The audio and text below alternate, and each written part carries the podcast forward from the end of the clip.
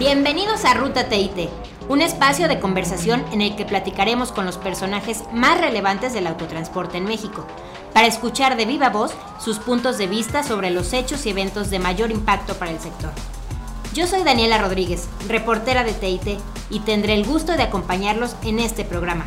¿Qué tal amigos de Ruta TIT? Me da mucho gusto estar otra vez con ustedes. Acuérdense que pueden escucharnos en las principales plataformas de podcast y activar sus notificaciones para que les avise siempre que tengamos un nuevo episodio. También pueden escucharnos directamente en nuestro portal www.tit.com.mx.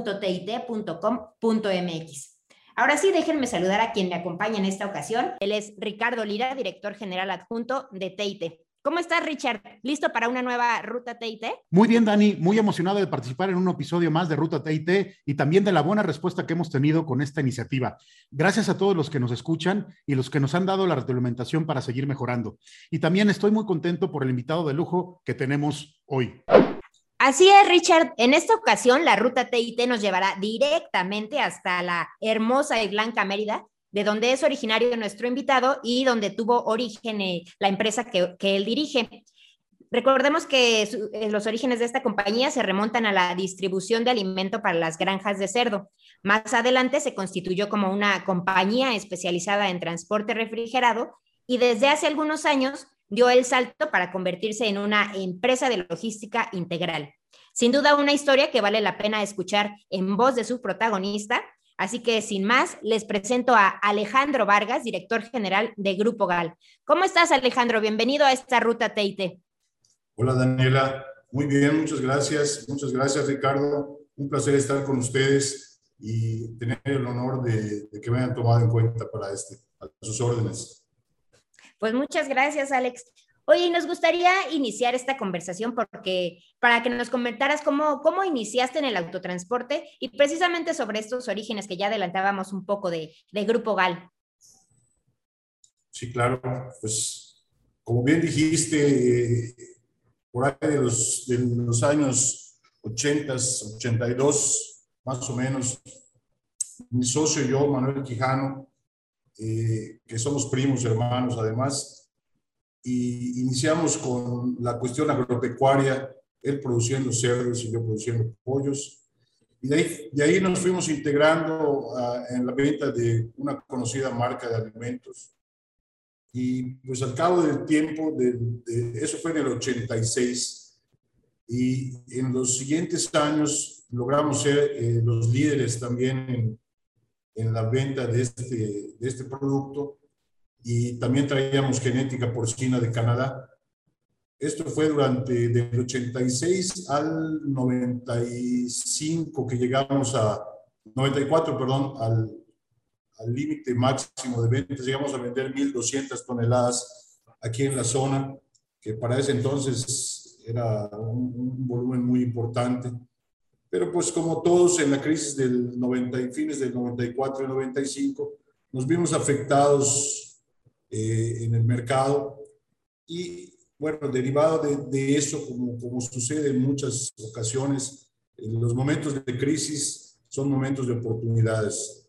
Y en ese momento, eh, con los camiones que antes repartíamos el alimento, empezamos a, a incursionar en el transporte de, de, animales vivos, en este caso pollos,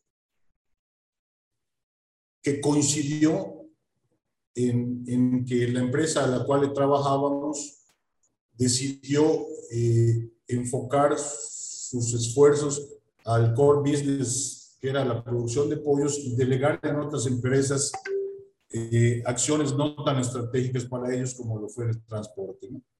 Eh, esa fue una coyuntura la cual aprovechamos y empezamos a, a tomar el transporte en esta empresa que luego fue evolucionando a transporte frío. Luego, así como ella, esta empresa, otras empezaron a, seguir esa misma tendencia y pues nosotros empezamos a, participar con ellos, ¿no? Eh, ya transportando cerdo, este, eh, tanto procesado como, como el abasto al rastro, ¿no? En los dos casos, en los dos canales, pollo y cerdo, ¿no? Y eso fue eh, durante los 90, 96. y bueno, de ahí derivó el crecimiento de nuestra empresa durante los siguientes pues, 10 años, eh, ya consolidando el, el, transporte. Empezamos con dos unidades en el 96.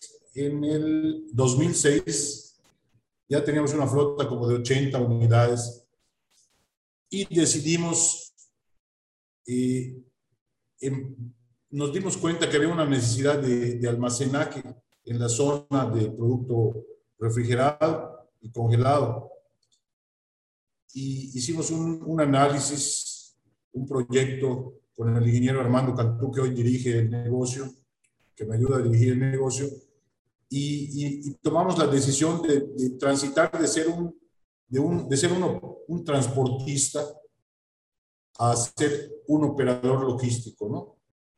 Eh, eso fue en el 2006. Ya en el 2007 inauguramos nuestro centro de distribución.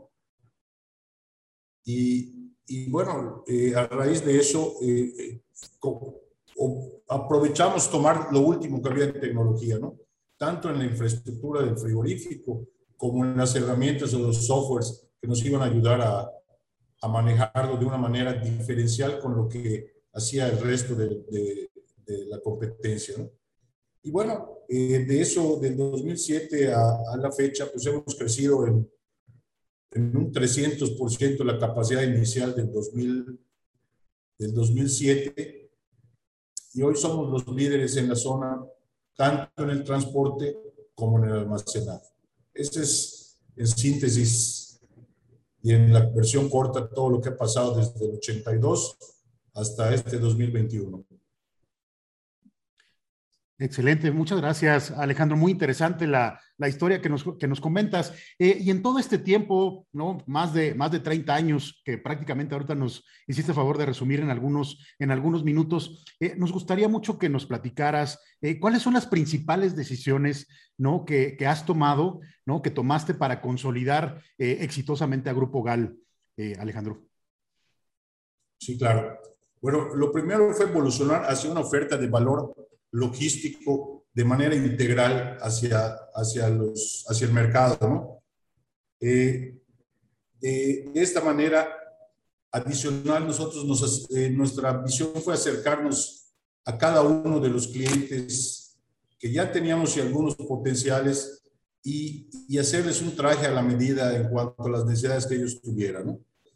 Este, yo creo que eso fue una de las decisiones que tomamos eh, la otra fue que también adoptar la cultura de calidad en la empresa y, y, una mejora continua derivada de la interacción que teníamos con nuestros clientes, ¿no? Eh, eh, fuimos evolucionando junto con ellos y, y hoy pues ya somos, eh, nos separa una, una razón social, pero nos sentimos y yo creo que ellos también como una parte de, su equipo, ¿no? En la parte de la logística, ¿no? Otra, otra situación que fue muy importante fue la habilitación tecnológica que, que, que hicimos tanto en el frigorífico como en el transporte, ¿no? Eh, siempre, siempre hemos apostado a eso, a la tecnología y a la innovación, eh, para poder darle soporte al servicio que requieren los clientes, porque de otra manera hubiera sido imposible. ¿no? Hoy, eh, hoy vemos que, que todas las empresas han crecido en sus requerimientos y hemos llegado a niveles de servicio que antes eh, hubieran parecido imposibles. ¿no? Antes, cuando andábamos en niveles de nos atrasábamos una o dos horas en la entrega del producto, para, no, no, no era importante. ¿no? Hoy eh, retrasarse 30 minutos es casi pecado mortal, ¿no? Entonces hemos llevado a la empresa a esos estándares de servicio con la ayuda siempre de nuestros clientes. Y bueno, no, no es menos importante hablar de que esto, toda esta tecnología y toda esta infraestructura, sin tener a nuestro lado a gente capaz y que se ponga la camiseta y que hagamos equipo, no hubiera sido posible. Entonces, eh, yo creo que es una suma de, de, muchos factores y el humano no deja de ser de los más importantes. ¿no? Eso, es, eso es lo que yo creo que son, han sido los aciertos que hemos tenido, que nos han permitido llegar hasta aquí. ¿no? Alejandro, y con base en esta eh, transformación que nos comentas, ¿cuál, es, ¿cuál consideras que ha sido la relevancia de apostar precisamente por ser una empresa logística y más allá de simplemente de transporte? Ha sido una de las decisiones más importantes que tomamos, ¿no? Fue la decisión de, transitar de, eh, nos preguntamos si queríamos seguir creciendo como transportistas o, ofrecíamos algo diferente al mercado, ¿no?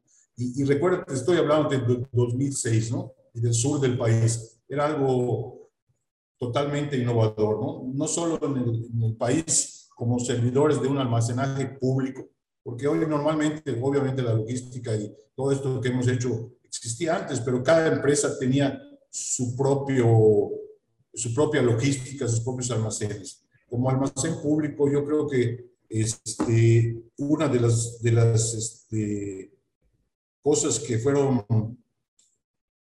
lo que nos ha hecho consolidarnos es la creación de este modelo de negocio, ¿no? Donde le ofrecemos al cliente una solución end-to-end, ¿no? Desde sus procesos, de sus plantas de producción a sus rastros o sus centros de distribución y hasta su último cliente. ¿no? Esto, esto ha hecho una sinergia en el transporte y el almacén y, y una solución muy atractiva para los clientes porque pues se entienden con un solo proveedor. Y bueno, adicional a esto, en, en el caso del frigorífico, eh, hacemos cierto tipo de, de, actividades de maquila, que no solo es el almacenaje y la distribución, sino algún tipo de proceso básico en, en, el, en el a sus clientes, ¿no? A los clientes de nuestros clientes. ¿no? Y bueno, eso, e, eso creo que ha sido muy importante para ellos y que ha permitido nuevamente el crecimiento de nosotros. Y con todo este aprendizaje y experiencia que has, que has acumulado eh, eh justamente como operador logístico en esta parte de especialización de servicios logísticos. Eh, platícanos algo para aquellos transportistas que hoy justamente están transitando, ¿no? Están viendo oportunidades de solamente, de, en lugar de enfocarse solamente al tema del transporte, como bien lo dices, hoy cada vez hay una mayor demanda eh, de los generadores de carga para que verdaderamente se conviertan más en eh, brazos logísticos. ¿Cuáles serían los, los consejos que tú le darías a estos transportistas que están dando justamente este salto hacia la parte logística? Claro, Ricardo. Mira, yo creo que lo primero que hay que, hay que hacer es el entender qué es lo que requiere el mercado en el que se quieren desarrollar, ¿no? Eh, conocer a, muy bien a sus clientes eh, en la industria y cuáles son las, las tendencias que hay en su zona de influencia, ¿no? Y derivado de este conocimiento, este estudio, elaborar un plan de largo plazo que incluya eh, pues todo lo que sabemos, ¿no? Cómo definir las acciones estratégicas que, que se deben tomar, establecer muy, muy bien los objetivos y alcances del proyecto, desde financiamiento, eh, recursos, tiempos, etapas de ejecución y lo más importante al final es de evaluación periódica del cumplimiento de todo este, de este plan. ¿no? Especializar los servicios también eh, y seleccionar, como mencioné anteriormente, eh, la mejor tecnología a la que puedan tener alcance para que apoyados en, en ella puedan satisfacer eh, todos los, los, requerimientos de los clientes. ¿no? no menos importante es el enfoque organizacional también. O sea, no, no es solo tener una idea, tener el cliente, tener los recursos, sino tener una organización muy bien estructurada, que tenga claramente cuáles son las funciones de cada uno del equipo y poder sumar con ellos y dar un, un resultado, el resultado esperado, ¿no? Este, yo creo que también eh, es importante en esta parte del recurso humano el, darle eh, participación en las decisiones y la capacitación, ¿verdad? Yo creo que esto es lo que, lo que yo le diría a los que deseen ser operadores logísticos, básicamente, que, que llevaran a cabo, ¿no? Muy bien, Alejandro, y, como nos lo acabas de, comentar, eh, entender que al final del día eh, se convierte en un modelo de negocio evolucionado, ¿no? Por supuesto que el tema del transporte es un modelo de negocio muy complejo, ¿no? Eh, intensivo en capital y también, por supuesto, muy importante la parte del recurso humano y la parte de administración de riesgos, pero cuando se ve este modelo de negocio aumentado, déjame llamarlo así, para ya hacer la parte de servicios logísticos o de operador logístico, definitivamente los empresarios eh, tienen que entender que es otro modelo de negocio, el cual tiene ciertas variables, como ya no lo, lo comentaste, el uso intensivo de capital se vuelve mucho más, más, más relevante. ¿Qué, qué, opinas, Alejandro? Sí, definitivamente no es, no es un negocio fácil. Yo creo que, que por eso, como mencioné anteriormente, hay que, hay que planear muy bien hay que entender muy bien el negocio antes de lanzarnos a, emprenderlo. Hay que, hay que rodearse de gente capaz, que conozca y que subsane las, las, las, este, la falta de conocimiento que el transportista este, pueda tener y vayan sumando al proyecto, ¿no? Y sí, es un, es un esfuerzo muy grande, es un negocio muy complejo que sin, insisto, mucho en ello, sin la tecnología no se podría lograr. lograr Entonces, eh, si se hace de esa manera, yo creo que, y con mucho trabajo, yo creo que el éxito es, está garantizado porque hoy sabemos, y sobre todo derivado de, de lo que nos ha dejado la pandemia, eh, hemos visto cómo ha cambiado el mundo en tan poco tiempo y la logística es una de las de las cosas que más ha, ha, tenido un crecimiento. Yo creo que así va a seguir, como, bueno, los ejemplos conocidos de todos, ¿no? Amazon, Mercado Libre, y no dudo que pronto empiecen, si no es que lo están haciendo ya, a, hacer lo mismo en, en productos que, que, necesiten una cadena fría, ¿no? Entonces hay que estar listos para, para esta, esta oportunidad que puede presentarnos, ¿no? el, el mercado actualmente. Muy bien. Alejandro, nada más para cerrar esta parte, porque me parece que es muy interesante lo que nos estás eh, transmitiendo y de mucho valor también para estos transportistas que están viendo eh, esta posibilidad de convertirse mucho más a la parte de, servicios logísticos. Al interior de Grupo GAL, ¿cómo está estructurado? ¿Tienes una división para la parte logística y tienes un brazo para la parte de transporte? ¿Está integrado o cómo es que, que está estructurado al interior de Grupo GAL? Sí, claro. Al final eh, es, es así como tú mencionas. Hay, hay este, en la parte organizacional hay un responsable del, transporte eh, y de cada almacén, porque recordarás que hoy tenemos la oferta en, en almacenes secos y en almacén refrigerado. Entonces, cada, cada unidad de negocio tiene un responsable y, todos interactuamos en una, con, con, una dirección general que coordina todos los esfuerzos para, para dar un... ante, el, ante el cliente, al final, no ve a tres empresas diferentes, frío, seco o transporte, ven a un solo responsable. Entonces, todas las, las aunque tienen un encargado en la operación, al final se coordinan con una subdirección que da la cara al cliente para cualquier aclaración o, para responder por el nivel de servicio que tenemos.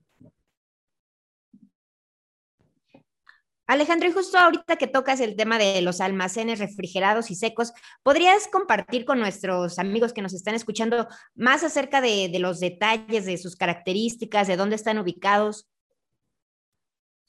Sí, claro. Mira, eh, en, el, caso del transporte, tenemos una base en, el Bajío, en Celaya y en Lagos de Moreno.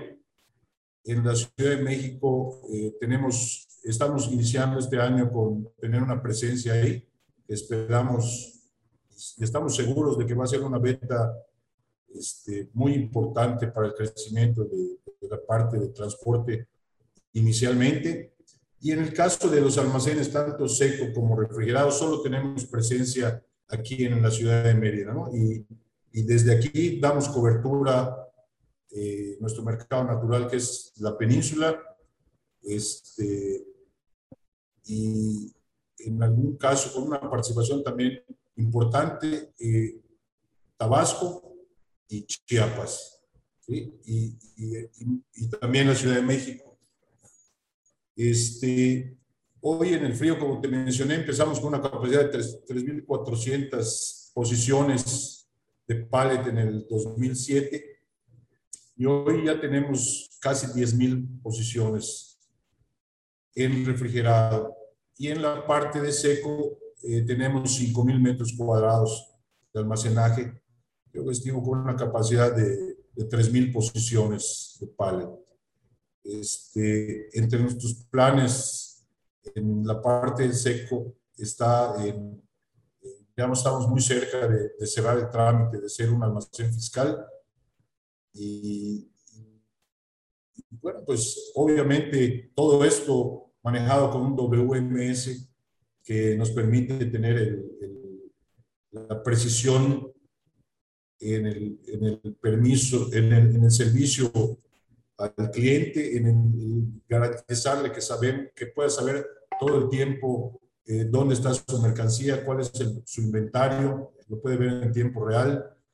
Este, tenemos un TMS en la parte de transporte que, que se habla con el WMS y que nos ayuda a, a darle trazabilidad a todas las rutas ¿no? y al armado de los pedidos.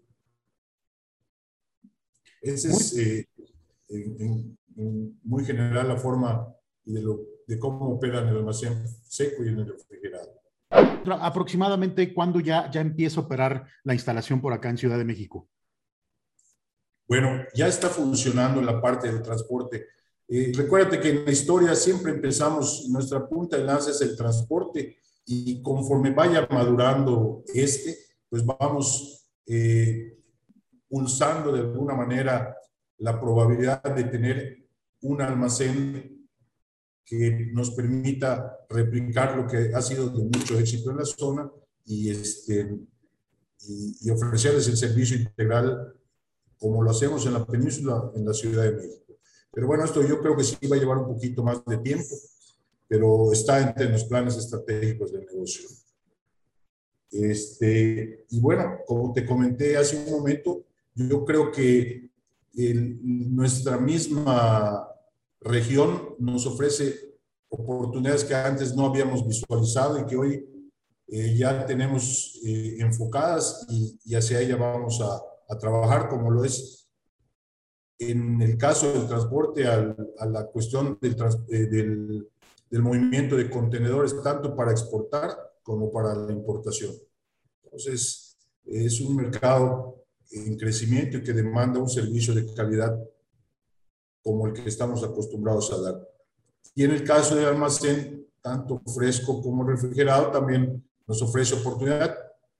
Y, y para eso comenté en algún momento en la plática que estamos ya a punto de ser, este, pues de alguna manera certificados como almacén fiscal, que nos permitan que, que ofrecer el servicio, que podamos bajar volúmenes grandes, almacenarlos y que el cliente que nos utiliza solo esté pagando sus impuestos conforme vaya retirando el producto que necesita, lo que puede hacer que les dé pues, una mayor eh, liquidez este, por el caso, por la cuestión del pago de impuestos y además eh, no tener ellos un almacén que tengan que tener para la capacidad del producto que, que todavía no, no, no requiere, ¿no? Entonces, este, yo creo que eso es con, concuerda con lo que dije muy al inicio, ¿no?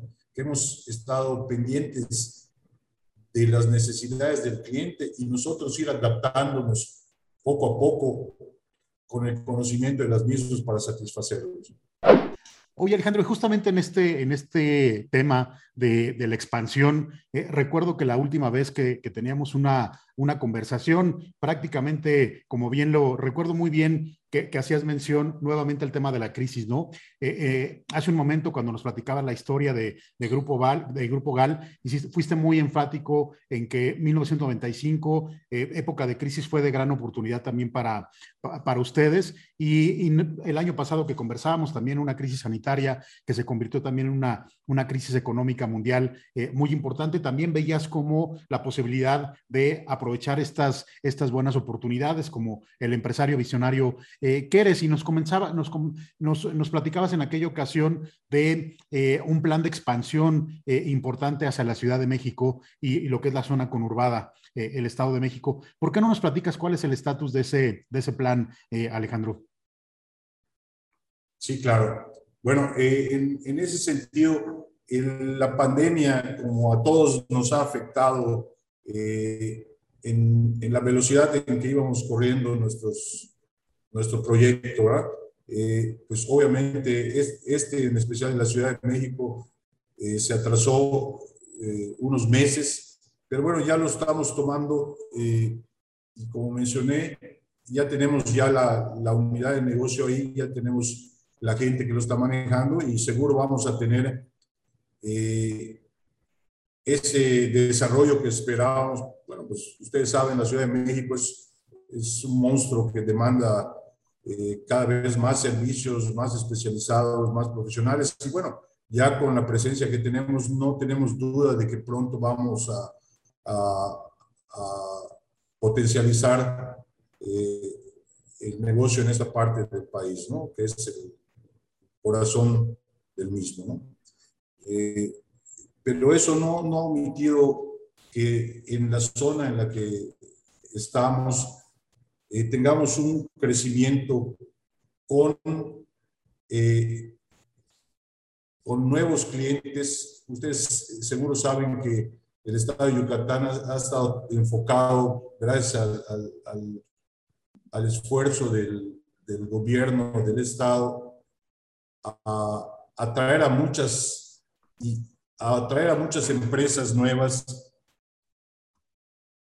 valga la redundancia, atraídos por la seguridad, por la calidad de la mano de obra y, mucho por la situación geográfica que les permita a, hacer ciertas maquilas, pero lo interesante es que muy enfocadas a la cuestión tecnológica, ¿no? Eh, armado de, componentes para la industria automotriz y, y de aquí puedan eh, por medio del puerto de altura que también se está creciendo aquí, eh, exportar sus productos, ¿no? De manera más fácil y con un volumen grande. Entonces, todo este tipo de, de, crecimiento en el Estado, eh, pues nosotros estamos presentes aquí. Te, te, comentaba que vamos a, entre los proyectos, es crecer con estas nuevas oportunidades de las empresas que están llegando y también crecemos junto con los clientes que ya tenemos, ¿no? Entonces, eh, en la zona en la que estamos, estamos eh, con muchas oportunidades de crecimiento en cosas que antes no hacíamos. En el, en, el caso de, del Bajío, después de cuatro años de operación, ya estamos muy consolidados y listos para tener oportunidades que se nos están presentando para crecimiento en la zona.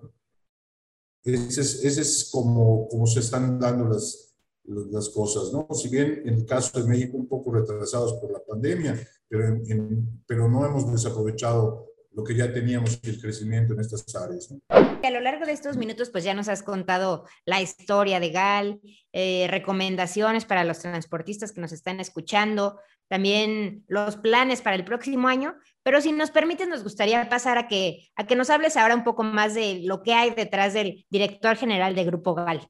Cuéntanos, ¿cuáles son tus aficiones? ¿Qué te gusta hacer aparte de, de todas estas responsabilidades que a diario tienes encima? Básicamente, me gusta estar con mi familia. Cuando uno llega a cierta edad este, y en el camino, en algún momento le dimos mucho enfoque al trabajo y descuidamos un poco a la familia. Eh, llega uno a, este, a estos momentos y, lo que más disfruto es estar con mi familia, viajar con ellos. Hoy precisamente cumplí años el jueves pasado, el 27 de noviembre, y, y me fui con, con, mi familia. No nos alejamos mucho, pero estuvimos en Miguel de Allende, entonces disfruto mucho viajar, disfrutar una buena comida, un buen vinito, no está de más. Y, este, y, y, y, cuando estamos aquí en Mérida, bueno, ustedes saben que los yucatecos tenemos el mar aquí a 25 minutos, entonces parte de la tradición de los yucatecos es estar cada vez que podamos un fin de semana estar en el mar, pescando, conviviendo con los amigos. Entonces, básicamente es algo que, esos son los hobbies que tengo, ¿no? Lamentablemente nunca fui bueno para ningún deporte. No, pues ya era mucho, y bueno en los negocios, en la planeación, logística, ya era mucho. Gracias, gracias. Pero, pero valga decir que, que toda esta, todo lo, que, lo que aquí se ha hecho en el tiempo, eh, siempre ha sido con gente que me ha acompañado, ¿no? Como en alguna ocasión hemos oído, es la vida o, los negocios son como un tren que está en marcha, ¿no? Y, en cada, y hay algunas paradas y hay gente que se baja y hay gente que se sube, pero en cada momento, siempre, de veras he sido, soy muy agradecido con la gente, más con la que está aquí conmigo, ¿verdad? Pero seguro fueron muchos los que, los que en su momento fueron el sostén que permitió que hoy el Grupo GAL sea lo que, lo que hemos logrado tener. ¿verdad? Entonces, Empezamos a llegar ya al final de la, de, la conversación. Te agradecemos muchísimo tu, eh, tu, tiempo. La verdad es que, como siempre, es, es un deleite eh, poderte escuchar. Eh, y definitivamente nos, me interesó también mucho, digo, todo lo que nos platicaste, pero muy interesante la parte de la industria automotriz que nos comentas que está, que está llegando también a la parte de, de, de Yucatán. Sí, así es. Tenemos varias empresas ya que inclusive de aeronáutica, que están instaladas aquí en el estado y creciendo, no solo que se instalan, sino lo importante es que al final del tiempo, que siempre el primer paso es un poco incierto para ellas, ves que van ampliándose cada vez más, van apostando por, por todo lo que, el Estado les ofreció y que ven que es, que es una realidad la seguridad, la calidad de la mano de obra, y, todos los, la, geografía, la cuestión logística, el punto logístico que es la península para, para, el, para el este de Estados Unidos, e incluso para Centroamérica y Sudamérica. Te agradecemos muchísimo eh, tu tiempo por haberte sumado a, a esta conversación. Interesantísima la, la, plática, de verdad. Muchísimas gracias y nuevamente muchas felicidades eh, por, este, oh. por este cumpleaños. Muchas gracias. Gracias a ustedes por, su tiempo y darme la oportunidad de, de, poder apoyarles en algo. ¿no? Muchas gracias, Daniela, Ricardo. Mucho gusto. Y a todo el auditorio que, que tenga acceso a nosotros. Muchas gracias Alejandro, un gusto conocer todo lo que nos platicaste y pronto te caemos por ahí para ir por unas marquesitas. Los invitamos a mantenerse informados de la actualidad del autotransporte en nuestro portal www.tit.com.mx y en nuestras redes sociales. No olvides activar las notificaciones para enterarte cuando un nuevo episodio esté disponible. Recuerden que nos encontramos el próximo episodio en la ruta correcta, por supuesto, en la ruta TIT.